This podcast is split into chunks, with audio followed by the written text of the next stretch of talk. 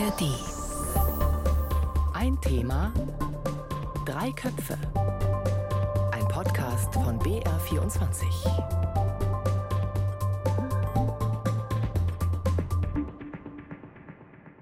Deutschland und seine Migrationsdebatte. Von Überlastung, Überforderung, Begrenzung und Abschiebung hört man bei führenden Politikern und Politikerinnen aktuell viel, sehr viel. Und zwar auch jetzt noch nach den Wahlkämpfen in Bayern und Hessen. Worte wie Willkommenskultur, Solidarität, Schutz und sichere Häfen scheinen von der Bildfläche verschwunden zu sein. Bei großen Teilen der Ampelregierung und erst recht bei der Opposition, bei der Union, bei der AfD. Ist das ein Überbietungswettbewerb, um AfD-Wähler und Wählerinnen zurückzugewinnen? Oder eine angemessene Reaktion auf klagende Bürgermeister und Kurswechselstimmung in den Umfragen? Welche Maßnahmen werden kommen? Welche Vorschläge vielleicht auch verpuffen? Ein Thema Drei Köpfe in der ARD Audiothek diskutiert heute darüber, ob im Wahlkampf realistische oder zu einfache Lösungen versprochen wurden. Vor allem auch, weil Flucht und Migration ein globales, aber mindestens ein europäisches Thema ist. Mein Name ist Jasmin Brock aus der BR Politikredaktion und zu Gast ist heute Jakob Mayer, ARD-Korrespondent in Brüssel, der von dort die EU-Asylpolitik beobachtet. Hallo Jakob. Hallo. Und zugeschaltet ist Katharina Hamburger, Hauptstadtkorrespondentin in Berlin für den Deutschlandfunk mit Fokus auf Innenpolitik. Hallo Katharina. Hallo. Katharina, wenn du die Lautstärke und den Tonfall der aktuellen Migrationsdebatte beschreiben solltest aus den letzten Wochen, wo steht da der Lautstärkeregler? Also ich würde sagen, er ist äh, kurz vor den Landtagswahlen schon einmal so auf acht oder neun hochgegangen und jetzt wieder ein bisschen zurückgegangen.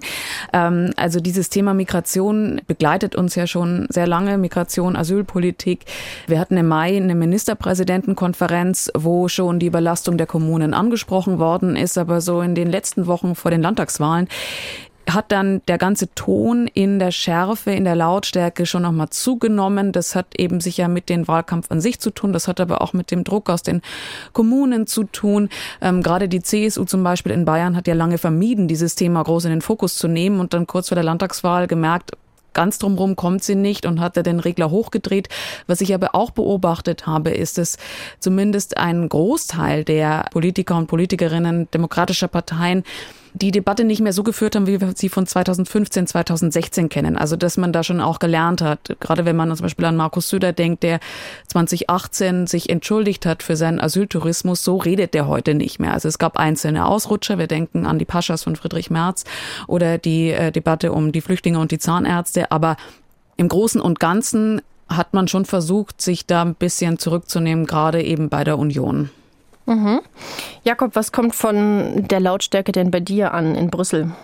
Da kommt viel an. Also nicht nur, wenn es um die deutschen Landtags- oder Bundestagswahlen geht, sondern natürlich trägt jeder EU-Mitgliedstaat seine Debatte, seine nationale Debatte auch nach Brüssel, vor allem wenn es, wie du schon gesagt hast, um ein Thema geht, was man eigentlich nur mindestens EU-weit lösen muss. Ich merke es besonders am polnischen Regierungschef Morawiecki, der kommt ja auch regelmäßig zu den EU-Gipfeln her. Ich habe ihn jüngst in Granada gesehen beim EU-Gipfel in Spanien.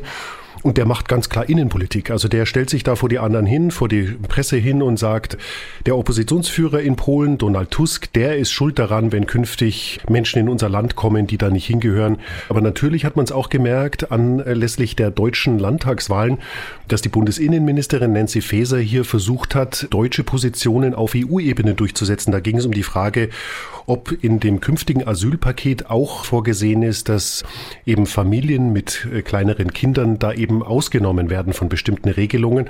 Das konnte die Bundesregierung dann nicht durchsetzen auf EU-Ebene, aber sie hat es wahrscheinlich auch vor dem Hintergrund der Debatte in Deutschland versucht. Also wir haben in Deutschland etwa 230.000 Erstanträge auf Asyl heuer und EU-weit rund eine Million, Tendenz steigend.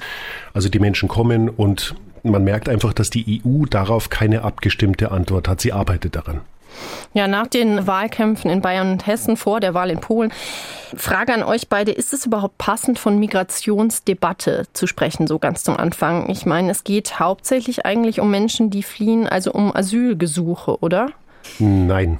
Ich finde, die wenn ich den Anfang machen darf, ich finde, dass es im Grunde schon stimmt, Migrationsdebatte. Wenn wir uns die Anerkennungsquote anschauen, also wie viel am Schluss dann Asyl bekommen, weil sie eben politisch oder aus anderen Gründen verfolgt sind oder weil sie einen irgendwie anders gearteten Schutz äh, bekommen, dann sind das in der EU etwa 50 Prozent. Also die Hälfte tatsächlich, wie du sagst, fliehen, um Asyl zu bekommen und bekommen es dann auch. Aber man muss eben auch sagen, die andere Hälfte flieht aus anderen Gründen. Die sind absolut nachvollziehbar in den meisten Fällen, also weil sie keine Lebensperspektive haben, weil sie hier sich mehr Wohlstand versprechen oder weil es daheim aus anderen Gründen nicht mehr geht. Das kann man sicher in den einzelnen Gründen oder in den einzelnen Fällen jeweils nachvollziehen und man macht sich ja nicht äh, aus Spaß und Dollerei tausende Kilometer weit auf die Reise. Aber da muss man eben auch sagen, es gibt ein Grundrecht auf Asyl in Deutschland und Europa. Deshalb ist auch diese Obergrenzendebatte etwas äh, seltsam, aber es gibt eben kein Grundrecht auf Immigration, also auf Einwanderung. Und deshalb würde ich sagen, das fallen eben beide darunter und es sind eben viele, die kein Asyl bekommen. Also ich sehe es ein bisschen anders und würde sagen, dass man gerade jetzt, wir als Journalisten und Journalistinnen auch schon versuchen sollten, vielleicht im Wording das auch ein bisschen zu differenzieren. Also ich versuche immer von Asyl- und Migrationspolitik zum Beispiel zu sprechen, weil es eben diesen einen Teil auch gibt, der tatsächlich einen wie auch immer gearteten Schutzstatus in Deutschland, in Europa bekommt. Und ich merke, dass wenn man von Migranten spricht, diese, also ausschließlich von Migranten spricht, da ja auch mitschwingt, das sind alles Leute, die irgendwie einwandern, die vielleicht gar keinen Grund haben. Das ist, fand ich ganz interessant, so in der Beobachtung 2015, 2016 war dieser allgemeine Begriff Migranten für Menschen, die Asyl suchen in Deutschland noch gar nicht so groß bei uns verbreitet. Das hat zum Beispiel Viktor Orban ganz viel benutzt. Und da steckt dann natürlich ein ganz klares Kalkül dahinter, nämlich eben den Leuten abzusprechen, dass sie in irgendeiner Form einen Schutzstatus bei uns bekommen. Also ich finde, dass man schon differenzieren sollte und sagen sollte, da gibt es eben beides. Hm. Also ich habe es ich hab's im Kopf, aber äh, ich äh, finde das jetzt nicht undifferenziert, muss ich ganz ehrlich sagen. Also und ich finde auch nicht, dass Migranten keinen Grund haben. Natürlich hat jeder und jede, die, die kommen, hat einen Grund. Und äh, ehrlich gesagt, da finde ich es oft etwas schwierig. Da scheint einigen, die hier über das Thema reden, die Fantasie zu fehlen. Also wenn ich mir vorstelle, ich schicke meine Kinder auf eine tausende Kilometer weite Fahrt, damit es denen dann irgendwann besser geht, nicht wissend, was denen passiert, ob die übers Meer oder sonst wie irgendwann ins gelobte Land Europa kommen. Also da gehört schon auch viel dazu. Also da, da sind wir uns, da sind wir uns total einig. Mhm. Da sind wir uns total einig, dass niemand sein, sein Heimatland verlässt aus Jux und Dollerei, sondern eben, dass es da meistens eben einen großen Druck gibt, warum man geht. Und der ist meist nicht schön. Ja. Deswegen fand ich es jetzt auch nochmal so wichtig zu spezifizieren, äh, über wen wir da eigentlich sprechen. Also im Moment hören wir so ganz viele Stichworte wie ähm, Obergrenzen, mehr Grenzkontrollen, Sachleistungen statt Geld, Asylwende. Und hier und da wurde ja auch das individuelle Recht auf Asyl angezweifelt, ob man das nicht einschränken könnte. Wir hören da zum Beispiel Markus Söder nach der Landtagswahl. Und ja, man muss am Ende vielleicht auch das Undenkbare noch mal diskutieren, ob die einzige Chance vielleicht sogar die Rechtsänderung ist ähm, bei der Verfassungsfrage des Grundrechts auf Asyl. Ob hier auch Diskussionsbedarf ist, muss zumindest einmal erörtert werden, um das abschließend zu bewerten. Und auch bei den Grünen hört man zum Beispiel bei Robert Habeck, der von Zitat moralisch schwierigen Entscheidungen spricht, die man möglicherweise treffen müsste. Ich habe mit dem Wissenschaftler Markus Engler vom Deutschen Zentrum für Integration und Migrationsforschung gesprochen, ja, über die grobe Richtung, die diese Debatte nimmt. Meine Beobachtung, und ich glaube, das deckt sich auch mit vielen meiner Kolleginnen, ist, dass gerade in den letzten Wochen es überhaupt nicht mehr darum ging, in der politischen Debatte ernsthaft Dinge zu diskutieren, die also zum einen wirklich Menschenrechte und das bestehende Recht sozusagen respektieren, aber auch irgendwie praktikabel sind, irgendwas, die irgendwas verbessern an der jetzigen Situation. Mein Eindruck war, dass es wirklich sehr stark von einem Wahlkampf geprägt war. Fast alle Parteien mit, gewissen Schattierungen haben den Wählerinnen das gesagt, was sie glauben, was die hören wollen, dass wir ähm, mehr Abschottung brauchen. Katharina, ist das eine berechtigte Kritik, dass die Debatte in eine Richtung geht, wo sehr weitreichende Maßnahmen vorgeschlagen werden, die dann später doch nicht umsetzbar sind? Also ich würde die Kritik zumindest in, in Teilen schon auch teilen, dass da viel in den Raum gestellt worden ist, was suggeriert hat, das hilft jetzt sofort und sehr viel und das müssen wir alles durchsetzen und dann wird sofort alles besser werden. Und auch das individuelle Recht auf Asyl, das war ein Vorschlag vor allem von Thorsten Frei, erstmal aus der Unionsfraktion, der parlamentarische Geschäftsführer, der auch ja, irgendwie so suggeriert hat, da könnte man doch was ändern und dann das vielleicht sogar schnell ändern und dann hätten wir eine ganz andere Asyl- und Migrationspolitik in Deutschland. Und das finde ich sind so Dinge, die Wähler und Wählerinnen dann auch in die Irre führen, weil das eben so einfach nicht ist. Was ich schwierig finde, ist zu sagen, dass es dann grundsätzlich einen Tenor gab der Abschottung bei allen Parteien, weil ich glaube, man muss man schon unterscheiden. Also den Tenor der Abschottung hört man eher von den, natürlich von der AfD sowieso, aber die würden am liebsten Mauern hochziehen. Ähm, dann hört man den natürlich auch eher von der Union. In der SPD ist es so ein bisschen, geht's auch so in die Tendenz der starken Begrenzung. Bei den Grünen wiederum ist es ja so, dass die innerparteilich auch sehr zerrissen sind, dass sie natürlich in einer Regierung sind mit einer FDP, die auch sagt, wir brauchen viel stärkere Maßnahmen und mit der SPD, die auch eher dazu tendiert und die Grünen wiederum selber, gerade die Parteibasis damit sehr fremdelt und sagt, eigentlich wollen wir eine ganz andere Asylpolitik, eigentlich wollen wir nicht diese Abschottung und die Begrenzung, sondern wir wollen das Ganze eher offener halten. Also, dass, dass es da ein Tenor über alle Parteien hinweg gibt, das würde ich so nicht teilen. Ich bin voll bei dir, Katharina, wenn es darum geht, dass man sich die Politikerinnen und Politiker ehrlicher machen müssen, gerade bei diesem Thema. Es ist ein heikles Thema, da muss man viel erklären. Man muss zum Beispiel auch erklären, dass Deutschland ein Rechtsstaat ist, dass da auch Entscheidungen, auch Asylentscheidungen gerichtlich hinterfragt werden dürfen. Und was mich ehrlich gesagt wundert ist, äh, das sind viele Juristinnen und Juristen bei den Politikern. Äh, Friedrich Merz ist zum Beispiel einer, ich bin's nicht. Also der muss besser wissen als ich, dass es eben Abschiebehindernisse gibt und dass dann man nicht einfach abgelehnte Asylbewerber zu Tausenden in die Flieger setzt und die sind dann weg. Das geht nicht mal innerhalb Europas. Also das ist etwas, was mich besonders wundert. Und was mich auch noch wundert an der Debatte, ist, warum man nicht einfach auch auf die vielen positiven Seiten verweist, die es ja gibt. Es gibt viele Ämter, die nicht Dienst nach Vorschrift machen, die mit äh, ich sage jetzt trotzdem Migranten, die mit Migranten umgehen und äh, versuchen, die Integration zu regeln. Es gibt vor allem ganz viele Leute, die helfen. Ehrenamtlich, die in den Gemeinden mithelfen, damit äh, Leute Sprachkurse kriegen, die ankommen, die denen tatsächlich bei Behördengängen auch helfen. Also ich weiß das aus meinem eigenen Umfeld. Das wird nicht bezahlt, da wird auch nicht viel Gewese drum gemacht, aber es gibt sie. Man könnte ja auch sagen, schaut mal her, wie gut das in Deutschland klappt. Es läuft manchmal auch gut. Um was es in dieser Debatte ja auch oft geht, und da sind wir eben auch bei diesen schnellen Versprechen, ist natürlich auch oft die, die Symbolwirkung und dann tatsächlich gar nicht das, was vielleicht in echten Zahlen oder Fakten rumkommt, sondern dass man ein Signal senden will, so wir machen jetzt eine härtere Politik und wir bei uns kommt jetzt nicht mehr jeder rein und das wir machen jetzt die Grenzen zu so das alles erstmal als Signal nach außen zu schicken, das steckt ja auch oft hinter diesen es ganzen Forderungen. Ja, ja, ganz genau. Die Leute sind ja nicht blöd, die Leute merken es ja und wenn wenn Söder sagt, das Undenkbare diskutieren, dann müsste er auch dazu sagen, auch das Unmachbare diskutieren, weil dazu müsste man die Verfassung ändern ganz mit genau. Zweidrittelmehrheit, die gibt's nicht. Also was soll es dann? Man kann da darüber diskutieren, da hat er völlig recht. Aber dann muss man zur Diskussion eben auch dazu sagen, am Ende der Diskussion, okay, jetzt haben wir darüber diskutiert, aber es geht nicht, es ist nicht durchsetzbar. Und da erwecke ich doch dann auch keinen falschen Eindruck, weil wie gesagt, damit spiele ich ja eher der AfD in die Hände.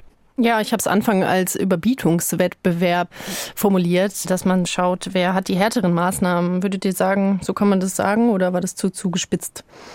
Ich würde es, glaube ich, gar nicht als Überbietungswettbewerb zwingend ja, bezeichnen, weil wir da natürlich schon auch von Parteien sprechen, sehr unterschiedlicher Aufstellung und mit sehr unterschiedlichen Herausforderungen auch. Also gerade die Union, glaube ich, sieht sich noch eher von der AfD eben bedroht und sagt auch, naja, da müssen wir irgendwie dieses Thema aufgreifen also ich glaube, dass man schon versucht, immer wieder neue Vorschläge und was anderes auf den, auf den Tisch zu legen, aber ich weiß nicht, ob es wirklich überbieten ist in dem Sinne. Okay, aber die Frage ist natürlich jetzt, wie geht's weiter?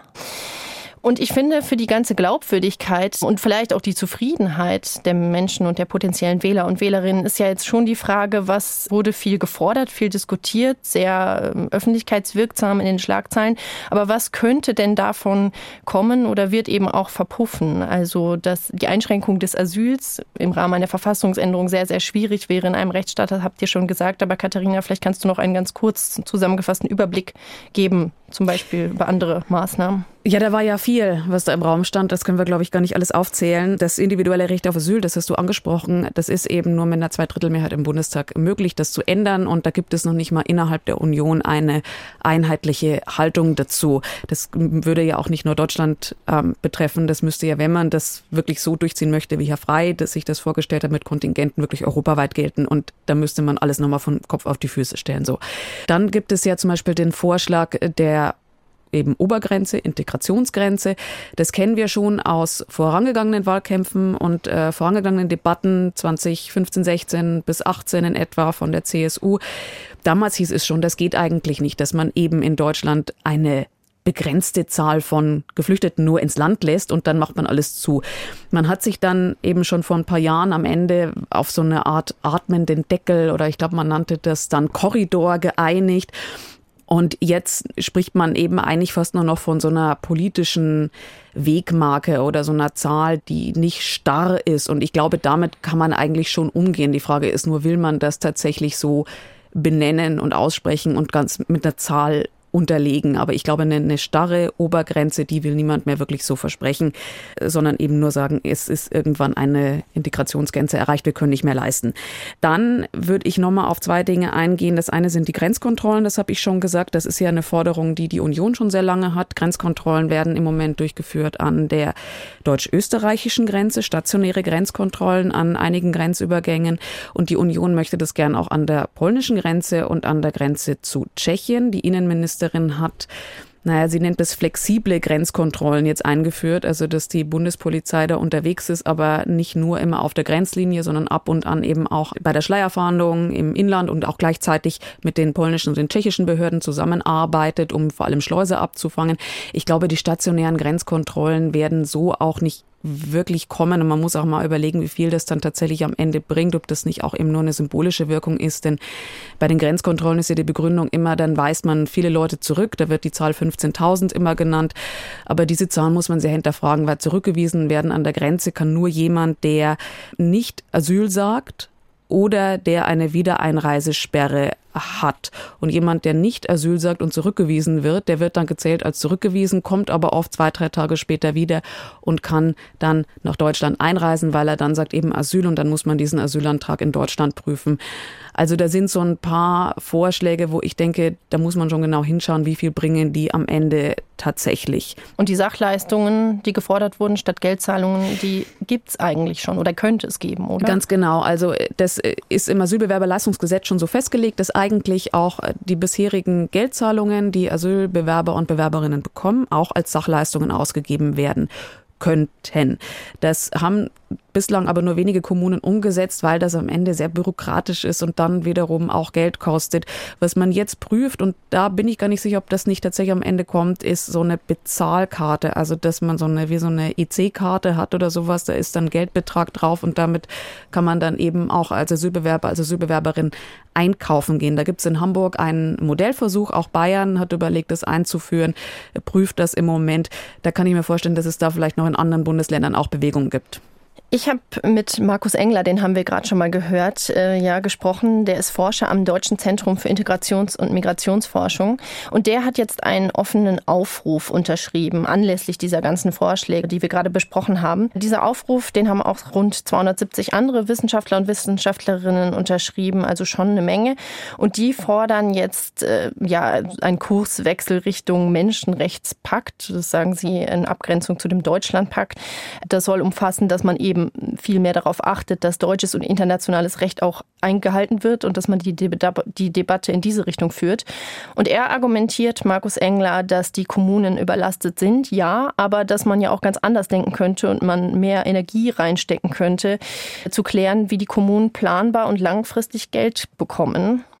Natürlich ist unser Aufnahmesystem überlastet. Ich meine, es ist nun mal so bei Fluchtbewegungen, dass die sozusagen mal in einem Jahr mal mehr und in einem Jahr mal weniger sind. Ja, und dieses System muss halt dann, wenn mehr Leute kommen, auch ausgebaut werden. Und das passiert halt viel zu zögerlich. Äh, ich meine, das ist ja, was auch Kommunalpolitiker beschreiben, ja, dass sie das nicht mehr leisten können. Ja, daraus kann man dann verschiedene äh, Schlussfolgerungen ziehen. Entweder man sagt ja, dann sind es einfach zu viele Flüchtlinge und äh, wir, wir, wir können uns nicht um die kümmern.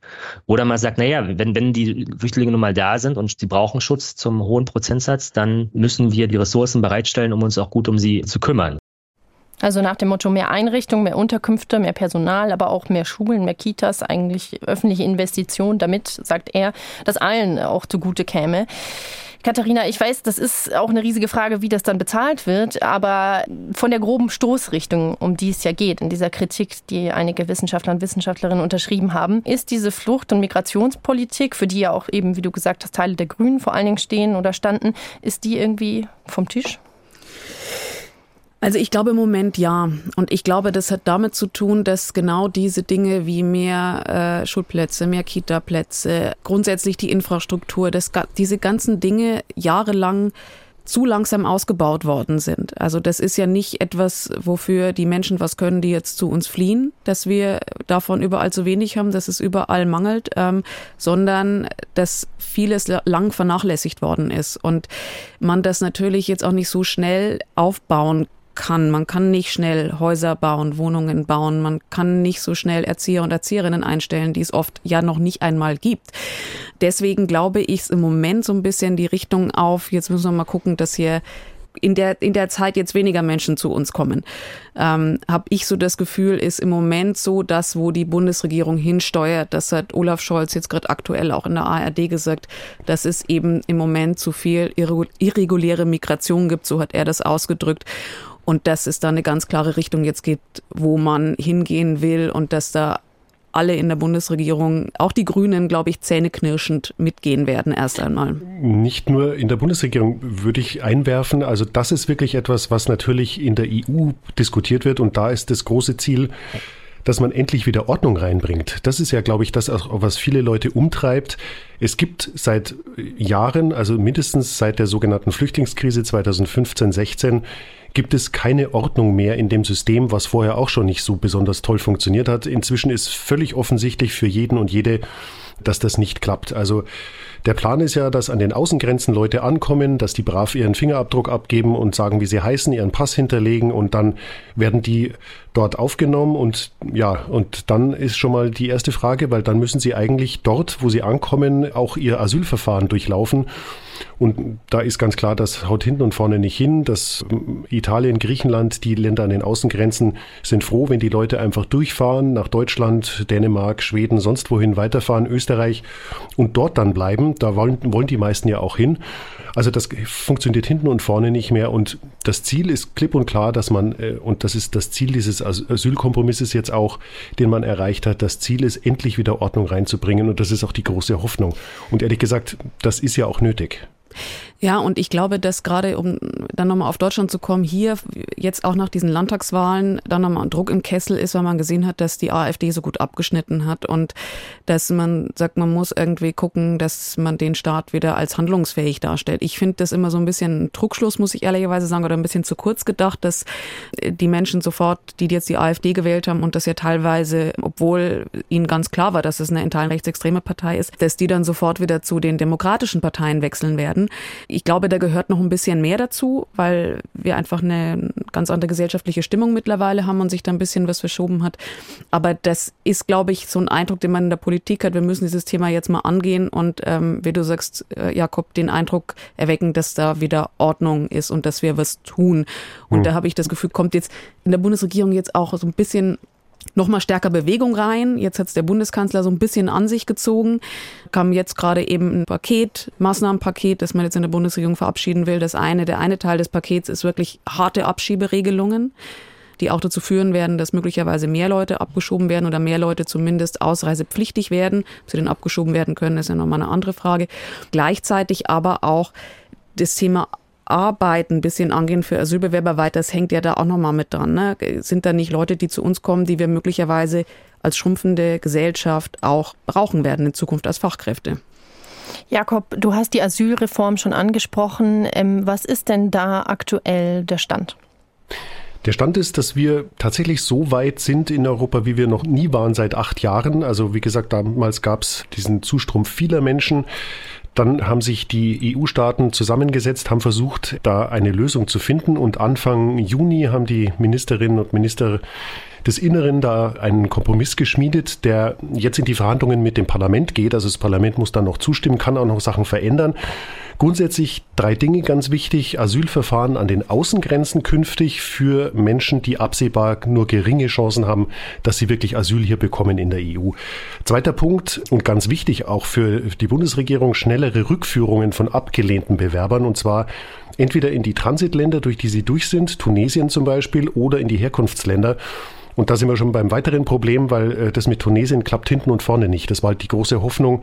Wir machen es erstmal mit Tunesien und dann äh, machen wir es mit anderen Ländern in Nordafrika und das klappt nicht, weil Tunesien jetzt das Geld, das es bekommen hat, wieder zurückgeschickt hat. Äh, möglicherweise um hoch zu pokern und mehr zu kriegen, das weiß kein Mensch. Also da arbeiten sie noch dran. Und das Dritte ist in dem Paket enthalten Solidarität zwischen den Mitgliedstaaten. Also innerhalb der EU. Entweder nehmen die Mitgliedstaaten dann Flüchtlinge, Migranten auf oder sie müssen zahlen eine bestimmte Summe. Und da gehört auch zur Wahrheit dazu, das war ein Mehrheitsbeschluss. Polen und Ungarn, wie immer in der Migrationspolitik, haben sich gewehrt, wollen nicht mitmachen. Schauen wir mal. Also der Streit geht auf jeden Fall weiter. Was mich da mal interessieren würde, ich weiß gar nicht, wie deine Einschätzung da ist, Jakob, weil du ja eben sagst, es ist ganz viel in diesem Paket drin. Ne? Das ist eine sind diese Rückführungsabkommen und sowas. Aber hältst du auch das, was man jetzt für die europäische Außengrenze vereinbart hat, gerade auch mit Blick auf Menschenrechtsfragen, am Ende so für durchsetzbar? Denn äh, bislang, das ja. ist ja jetzt schon so, dass man zwar irgendwelche Regeln hat, aber man das Gefühl hat, es hält sich so richtig keiner dran und jeder guckt irgendwie so, also gerade die EU-Kommission ein bisschen weg und sagt, ja ganz schlimm, oh, möglicherweise Pushbacks, aber bäh, das ist äh, genau der schmale Grat. Auf der einen Seite noch die hohen humanitären Werte der EU wahren, wenn es um Menschenrechte geht, wenn es auch um den Anspruch auf Asyl geht und eben auf die Rechtsstaatlichkeit, also dass das überprüft werden kann, das soll es auch künftig noch. Aber eben, wir wissen überhaupt noch nicht, wie diese Lager dann aussehen sollen, wo die Menschen auf das Ende ihres Verfahrens warten. Wir wissen nicht, wie das konkret laufen soll, wie die untergebracht werden, wer dort arbeiten soll. Also sind das dann Verwaltungsrichter aus Deutschland, die dahin geschickt werden? Wo werden die Lager überhaupt errichtet? Ist das dann in Nordafrika irgendwo oder ist das dann doch vielleicht irgendwo in Italien. Also das ist alles noch völlig offen, wird jetzt möglicherweise etwas klarer in den Verhandlungen zwischen den Mitgliedstaaten und dem Parlament, die jetzt dann in den nächsten Monaten stattfinden. Die Hoffnung ist, dass man das Ganze noch, und die Hoffnung gibt es tatsächlich bei vielen, die da beteiligt sind, die Hoffnung ist, dass man es noch vor der Europawahl abgeräumt bekommt, also noch bis zum kommenden Frühjahr, weil eigentlich niemand von den demokratischen Parteien ein Interesse daran hat, dass darüber weiter im Europawahlkampf gestritten wird. Und glaubst du, das ist möglich oder realistisch, auch angesichts der Rolle von Polen und Ungarn? Ich glaube, es ist möglich, einfach weil so viele Mitgliedstaaten und auch Parlamentarierinnen und Parlamentarier ein Interesse daran haben. Und Polen und Ungarn, die sind in diesem Bereich gegen alles. Also die werden dann halt wahrscheinlich wieder vor dem EuGH, vor dem Europäischen Gerichtshof, äh, eine Klage anvisieren müssen und werden dann zu Strafzahlungen verdonnert. Also schauen wir mal. Ist nicht auch eine Gefahr, dass möglicherweise die dann bei der Europawahl es einfach nochmal einen europäischen Rechtsruck gibt und dann diese ganzen Debatten, die man jetzt hat, nochmal eine ganz andere Richtung nehmen und sich das alles nochmal verschärft. Denn so eine Europawahl, die Befürchtung ist ja, dass sie möglicherweise von vielen als nicht so wichtig wahrgenommen wird und man gerade dann die rechtsradikalen Parteien wählt. Die Befürchtung gibt es und die ist auch berechtigt. Ich meine, wir sehen ja jetzt an diesem Podcast, wir reden jetzt eine halbe Stunde drüber, müssen viel erklären. Äh, du, Katharina, hast uns die vielen Punkte erklärt, die es in Berlin auf der Tagesordnung gibt. Ich habe versucht, dieses Asylpaket zu erklären. Da braucht man mehr als 30 Sekunden. Also für schnelle Botschaften eignet sich die Migrationspolitik definitiv nicht. Und es gibt eben doch Menschen, die gerne schnelle Botschaften, äh, einfache Rezepte wollen und die gibt es in diesem Bereich definitiv nicht. Und da geht es eben nun mal um Menschen und auch um Werte, also um die Werte Europas, die da trotz allem noch ja noch weiter gelten sollen ist eine schwierige Debatte und ja, könnte, also die Gefahr gibt es, dass da einfach einige nicht zuhören wollen oder eben einfache Rezepte wollen, die es nicht gibt. Hm. Jetzt haben wir natürlich sehr rausgezoomt von oben drüber gesprochen. Wir haben versucht, die politischen Entscheidungen und Diskussionen zu besprechen. Deiner Einschätzung nach, Jakob, wenn diese EU-Asylreform kommt, gibt es denn auch irgendeine Verbesserung für die Menschen, um die es ja eigentlich geht, tatsächlich, die fliehen? Sagen wir so, es werden weniger kommen. Also das ist auf jeden Fall das Ziel, das klare Ziel. Es sollen weniger kommen. Es sollen auch Wege für legale Migration eröffnet werden. Also das ja, dass dann vielleicht auch mehr Leute zum Beispiel aus nordafrikanischen Staaten hier zum Studieren herkommen sollen oder zum Arbeiten herkommen sollen. Aber wie das konkret laufen soll, ist noch eher vage. Also es sollen insgesamt unter dem Strich weniger kommen. Der Vorteil für die, die kommen, es gibt dann, wenn das alles klappt, klarere Strukturen und schnellere Verfahren. Also Sie wissen auf jeden Fall schneller, woran Sie sind. Auf jeden Fall ein Thema, was wir im Auge behalten sollten und werden. Die Geräuschkulisse von den beiden Landtagswahlen ist also, die wir, damit haben wir angefangen, nicht zu denken, ohne Berlin nicht, aber auch eben besonders nicht ohne Brüssel, ohne EU-Politik. Und wenn ich eins oft in der Recherche gelesen habe, du hast es auch gerade schon gesagt, Jakob, es ist nicht einfach, nicht keine einfachen Botschaften eigentlich, es ist sehr kompliziert. Und selbst der Migrationsforscher Markus Engler, den wir gehört haben, der hat gesagt, also selbst rückblickend, ehrlich gesagt, ist es auch nicht immer eindeutig zu sagen, welche politischen Maßnahmen, also im Bereich der Migrationspolitik, haben genau welchen Effekt auf Migrations- und Fluchtbewegungen. Ja. Also es ist einfach komplex. Haben, da müssen wir gucken, wie ist die Situation in Herkunftsländern, wie ist die Situation in Transitländern, ja, welche anderen Akteure, also, also zum Beispiel Schmuggler, die manchmal andere Strategien wählen, anderer Typ von Booten, irgendwelche Preise, die sich äh, anders entwickeln, mehr Ressourcen, die Menschen haben oder, oder nicht haben. Also es sind sehr viele Faktoren, die eine Rolle spielen. Ja? Und Migrationspolitik wird generell überbewertet in ihrer Wirksamkeit. Das fand ich sehr interessant. Das meinte er eben oder hat er in dem Kontext gesagt, dass ja all diese Aspekte, die er angesprochen hat, Schmuggler, natürlich auch Kriege, Konflikte, es gibt natürlich auch Sachen, die kann Politik nicht kontrollieren und vorhersehen.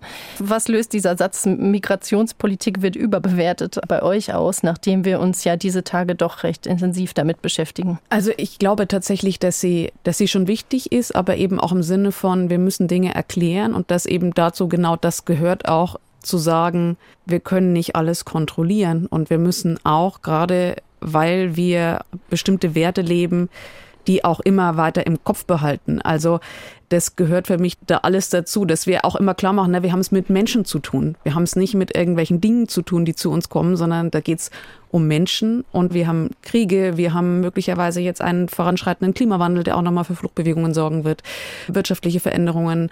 Das alles spielt damit rein und man kann nicht alles kontrollieren und alles steuern, sondern wir haben es eben mit Menschen zu tun und ich glaube, das muss man eben als Politik auch immer mit erklären, dass man nicht alles mit Maßnahmen regeln kann. Man kann nicht alles regeln, aber ich sehe es völlig anders als Herr Engler. Also ich finde, dass es sehr wohl vieles gibt, was regelbar ist und das müssen Politikerinnen und Politiker halt anpacken, ganz einfach.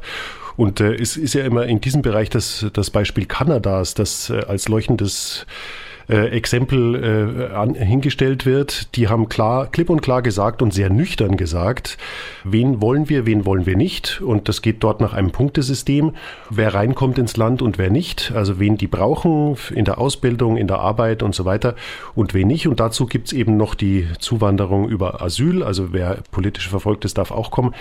Ich glaube schon, dass das wirkt. Und wenn Europa es endlich mal schaffen würde, sich auf eine gemeinsame Politik in dieser Hinsicht zu einigen, also wen wir brauchen, wer kommen darf außerhalb und wer nicht und dann das eben konsequenter auch durchsetzen würde. Ich glaube natürlich, dass das äh, Wirkung zeitigen würde, weil das natürlich auch ausstrahlt. Das dauert vielleicht eine Zeit, bis das bei allen ankommt. Es wird jetzt auch noch dauern, bis dieser Asylkompromiss dann in Kraft tritt, wenn er beschlossen ist, mindestens zwei Jahre.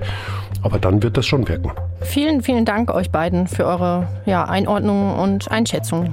Sehr gerne. Sehr gerne. Das war ein Thema Drei Köpfe in der ARD Audiothek. Redaktionsschluss war am Freitag, den 13. Oktober, also vor dem Krisengipfel Migration, zu dem Olaf Scholz ins Kanzleramt eingeladen hat. In den Shownotes findet ihr einen Link zum Deutschlandfunk Politik Podcast. Dort ist auch Katharina Hamburger zu Gast, wo auch andere jetzt geforderte Maßnahmen dem Realitätscheck unterzogen werden. Und ihr findet in den Shownotes einen Link zum BR-Dossier Politik, das ich sehr empfehlen kann. Da bekommt ihr ausführliche Infos zu der Wahl in Polen, wo er am Sonntag gewählt wird. Und die berührt, wie wir besprochen haben, auch wichtige Fragen rund um das Verhältnis zur EU und zur Aufnahme der Geflüchteten. Ein Thema, drei Köpfe. Heute mit Katharina Hamburger, Jakob Mayer und Jasmin Brock. Und jetzt noch ein letzter Podcast-Tipp von mir in der ARD Audiothek. Hi, ich bin Gregor Schmalzried. Ich bin Marie Kill. Und ich bin Fritz Espenlaub. Moment, ich glaube, irgendwas stimmt heute nicht mit Fritz. Der klingt irgendwie anders. Kannst du das nochmal sagen? Okay, warte kurz, Moment. Ich bin Fritz Espenlaub. Okay, sorry. Das gerade nämlich, das war gar nicht meine eigene Stimme, sondern eine künstliche Intelligenz, die meine Stimme kopiert hat. KI kann das schon. KI kann tatsächlich jetzt super gut Stimmen klonen. Aber den kompletten Podcast machen kann sie nicht. Zumindest noch nicht. Also künstliche Intelligenz überschwemmt ja gerade förmlich die Welt. Sie wird jeden Tag immer besser und deswegen beschäftigt das Thema auch nicht mehr nur Fachleute, sondern es beschäftigt uns eigentlich alle. Und deswegen stellen wir uns in diesem Podcast die Fragen, die so viele Menschen gerade beschäftigen. Sind wir jetzt bald alle arbeitslos? Kann ich Bildern im Internet noch trauen? Und wie kann ich ChatGPT in meinem Alltag am besten einsetzen? Und wann muss ich diesen Podcast nicht mehr selber aufnehmen, sondern kann einfach meinen KI-Klon hinschicken? Fritz, die Frage, die stellen wir erstmal hinten an, okay? Okay, na gut. Aber sie steht auf der Liste. Der KI-Podcast, jede Woche in der ARD Audiothek und überall, wo es Podcasts gibt.